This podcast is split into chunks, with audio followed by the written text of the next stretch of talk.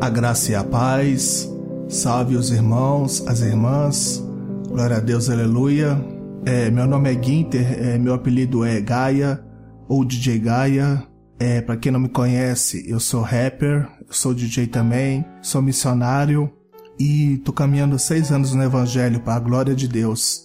Meu testemunho é meio complexo, muita coisa aconteceu, tive que provar muita coisa ruim na vida para poder descobrir o verdadeiro valor das coisas verdadeira unção de Deus, o transformar de Deus na, na minha vida. É, meu avô sempre trabalhou em firma, né? E a gente vivia mudando de cidade em cidade. Estivemos em São Paulo, em Santa Catarina, onde eu tenho parentes, no Rio Grande do Sul, na fronteira da Argentina, e demais lugares, todos com ambientes diferentes, áreas diferentes, porque o, o nosso país ele é rico de cultura, né? A gente tem uma cultura muito diferenciada e desde a infância eu sempre fui apegado ao ocultismo, ao espiritismo, livros, filmes, reportagens. Eu com 14 anos, mais ou menos, eu já estava lendo livro avançado sobre magia e realização delas. E por aí vai. Por isso, irmão, é, eu peço a vocês verificarem o que seus filhos estão se alimentando, ensinarem a ter discernimento das coisas. E eu era alienado, nessas coisas. Certa vez, lá em Betim, na antiga colônia Santa Isabel, é, quem conhece, é, tem um hospital lá desativado lá, um hospital abandonado há tempos. E lá relatava que aparecia muita coisa, aparecia isso, aquilo.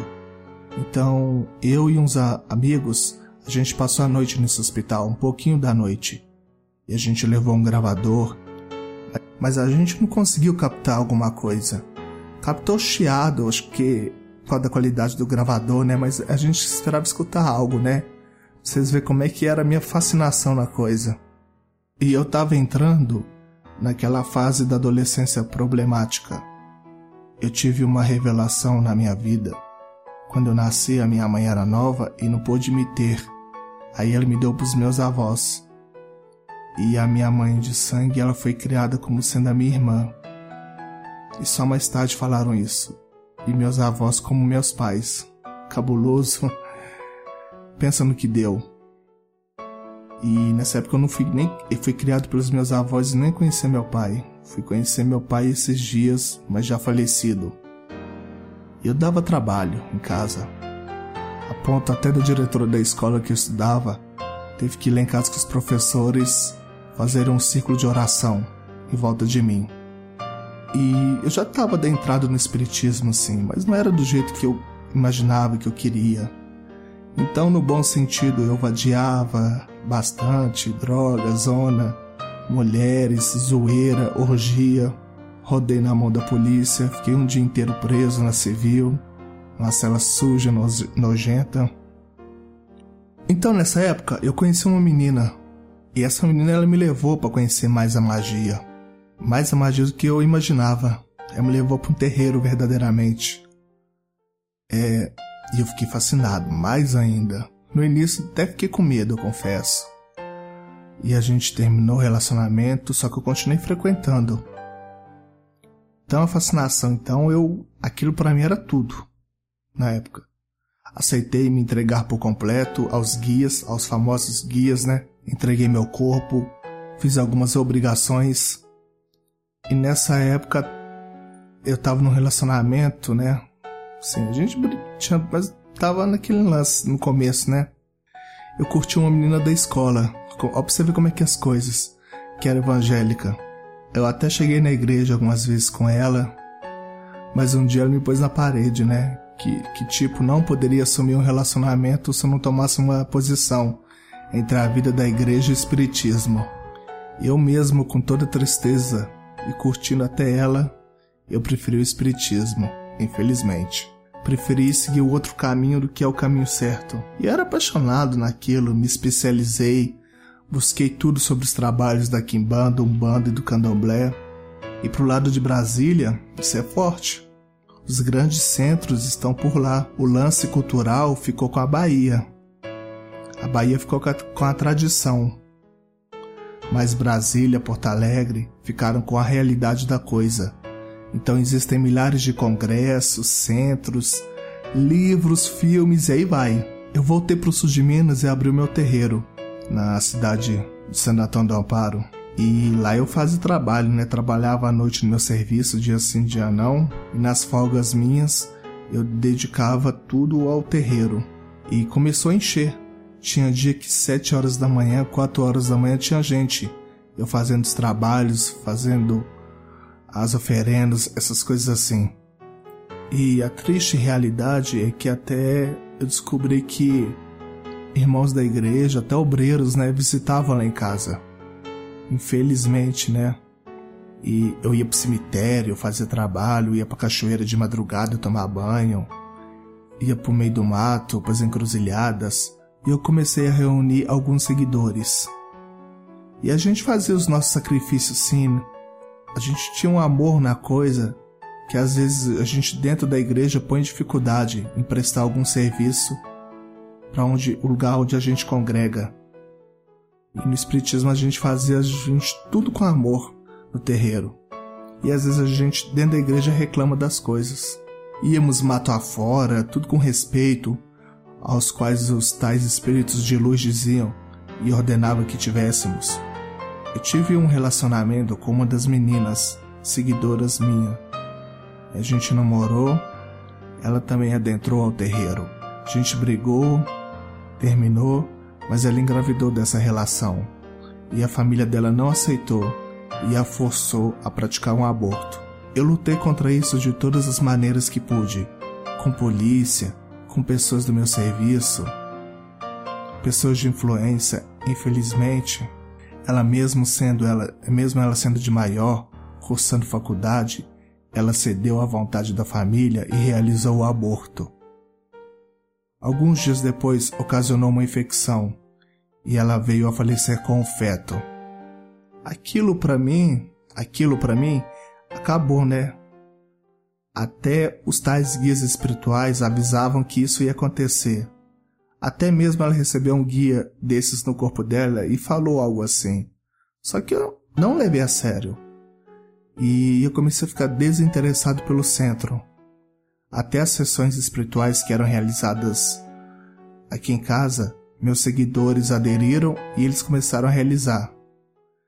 Então, na hora do terreiro, eu saía para rua, ia fazer outra coisa eu me sentia desinteressado. E eu aproximei de uma pessoa que era evangélica.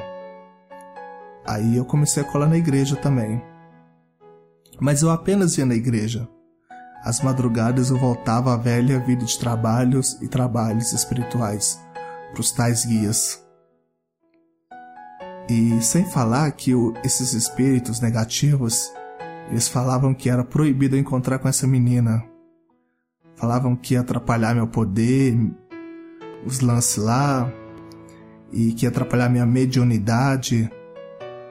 Mas às vezes o coração é teimoso. E um dia no centro, essa pessoa me ligou e cantou um louvor para mim no telefone. Um louvor da dupla Raíssa Ravel. Mano, pensa numa pedra se quebrando pensa no orgulho se partindo. Não foi fácil, não. Aquilo passou um filme na minha cabeça, passou minha vida inteira. Eu no meio do terreiro lá, ajoelhado lá, telefone, ela cantando. E a partir daquele momento eu resolvi entregar verdadeiramente a minha vida a Cristo.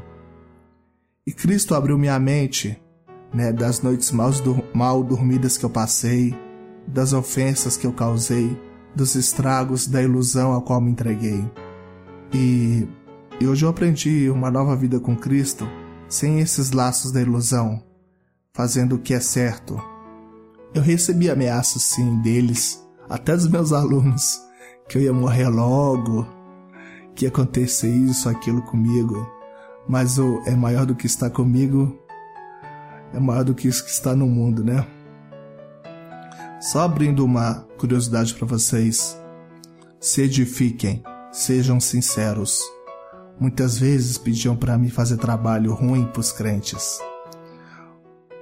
Os guias falsos falavam que era impossível porque aquela pessoa era cheia de luz. Desse jeito que eles falavam, ah, aquele fulano lá é cheio de luz. Como é que tá a nossa vida com Cristo? Eu já vi casos de pessoas que não estão na comunhão e tentarem fazer libertação e fracassarem. Por isso é necessário buscar uma intimidade com Cristo. Não basta ser cristão somente. Tem que ter uma vida entregue totalmente. É necessário ter a identidade de Cristo, se doer pelo próximo, abrir mão do eu. Eu poderia ficar aqui o dia inteiro falando das coisas podres e imundas que eu fiz no passado, mas eis que sou nova pessoa. Quero dizer que você que está ouvindo esse áudio agora, ei mano, ei mina, a hora tá chegando, olha a nossa volta. Cristo se importa com você, não importa o que você fez. Cristo valoriza você. Você vai ficar ouvindo quem? Na, na hora que a casa cair, hein? Na hora que a casa cair, quem vai se importar com você? Cuidado com o canto da sereia. Às vezes, uma coisa que eu aprendi, às vezes um rosto bonito pode esconder perversidade. Você é forte, não importa a dificuldade que você passe. Cristo está contigo na caminhada se confiar nas promessas dele. É, Deus abençoe a todos vocês, um forte abraço e até breve. Deixa só um versículo aqui, ó. Lucas 5:31 Respondeu-lhe Jesus: Os sãos não precisam de médico, e sim os doentes. Não vim chamar justos, e sim pecadores ao arrependimento. Então, mano, vigia as coisas, vigia as coisas que você ganha é para comer, até perfume que você ganhar, suspeito assim, ó, você vigia também. Tem muita gente que quer derrubar. O inimigo tá furioso. Mas a glória de Deus é mais. Deus abençoe a todos vocês.